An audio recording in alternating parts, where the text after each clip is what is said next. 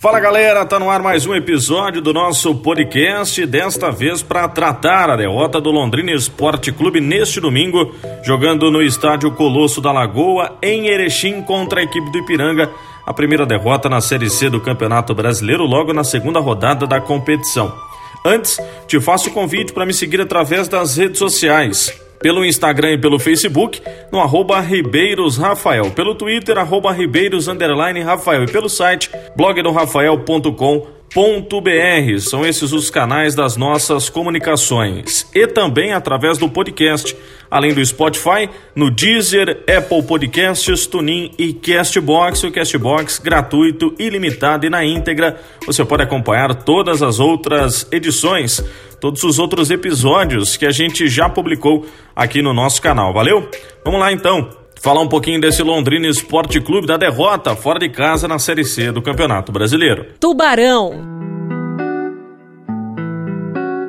Nesse final de semana, a derrota no Rio Grande do Sul expôs muitas coisas dentro do Londrina Esporte Clube, né? Principalmente do tempo que o técnico alemão precisa ter para ajustar essa equipe pensando nos próximos jogos na sequência da Série C do Campeonato Brasileiro. O técnico está mexendo no elenco com o andar da competição, né? Então a gente teve muitas novidades, principalmente na primeira rodada, né, com seis jogadores estreando na equipe titular, a improvisação do Caio na lateral esquerda, ao todo sete novidades. Para a segunda partida a gente não teve mais nenhuma estreia dos jogadores que foram contratados, mas ao mesmo tempo a entrada do Pastor na direita e o Raiz sendo improvisado na lateral esquerda. No meio-campo, o técnico alemão resolveu adotar um esquema tático de 4-2-3-1. O que significa isso? Ele trouxe o Rooster para dentro do meio-campo, né? Como o jogador centralizado para a criação das jogadas e explorar o contra-ataque, e abriu os dois meias. O Kaique Valdívia pelo lado esquerdo e o Fábio Matos pelo lado direito do ataque da equipe do Londrina. E isso também acabou sendo invertido ao longo do jogo. Isso é muito difícil porque os dois meias não iniciaram o ataque do Tubarão, né? O Júnior Pirambu continua sofrendo e vai ter muitas dificuldades ainda pela frente porque o meio-campo do Londrina é improdutivo. Então isso causa também muita dificuldade para o ataque ao Viceleste, né? E diante de tudo isso, o técnico alemão ainda tem muitos problemas. O Ruster ainda mostra que está acima do peso e fora da condição ideal de jogo. As duas partidas ele teve que sair antes do jogo, já demonstrando cansaço e o técnico alemão ainda prestigia o atleta e é de uma maneira natural que isso aconteça. Mas obviamente que as coisas precisam começar a caminhar de uma maneira diferente.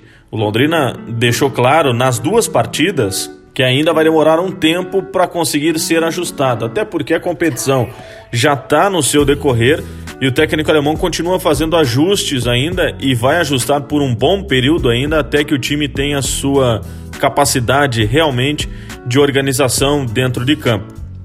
As peças que foram contratadas, na minha opinião, algumas ainda estão deixando a desejar, né?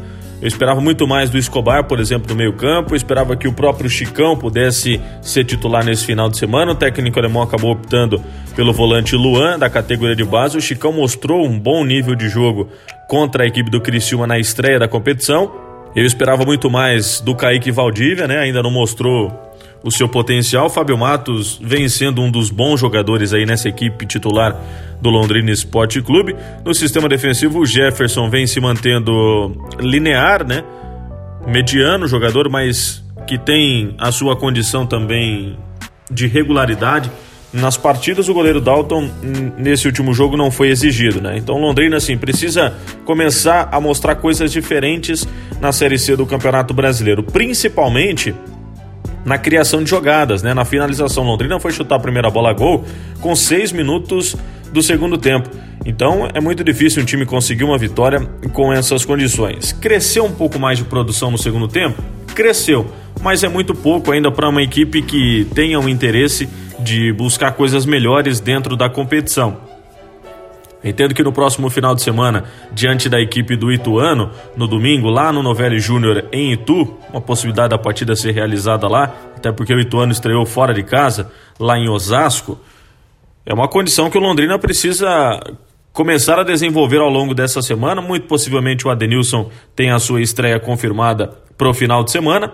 veio para jogar, deve ser o camisa 10. E diante disso, o alemão começa a ter peças melhores para a sequência dessa Série C do Campeonato Brasileiro. O Marcel, a gente não sabe por quanto tempo vai ficar no departamento médico, poderia dar uma engrenada, aí o técnico alemão vai ter que mexer mais uma vez na equipe. Ou com a manutenção do Luan como titular, ou com a entrada do Chicão também sendo titular para esse final de semana. De resto, eu entendo que o Londrina Esporte Clube vai ter algum trabalho aí para a sequência da Série C do Campeonato Brasileiro, porque são ajustes que terão que ser feitos com o carro andando, né? Como a gente sempre diz, tem que trocar o pneu com o carro andando.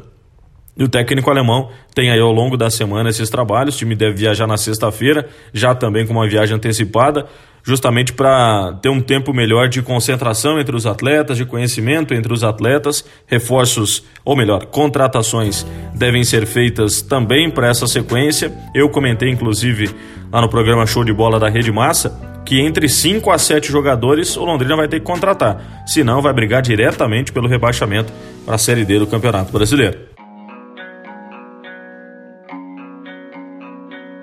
Essa então é uma análise né, da derrota do Londrina, a primeira na Série D do Campeonato Brasileiro, jogando fora de casa contra a equipe do Ipiranga, lá em Erechim, no estádio Colosso da Lagoa.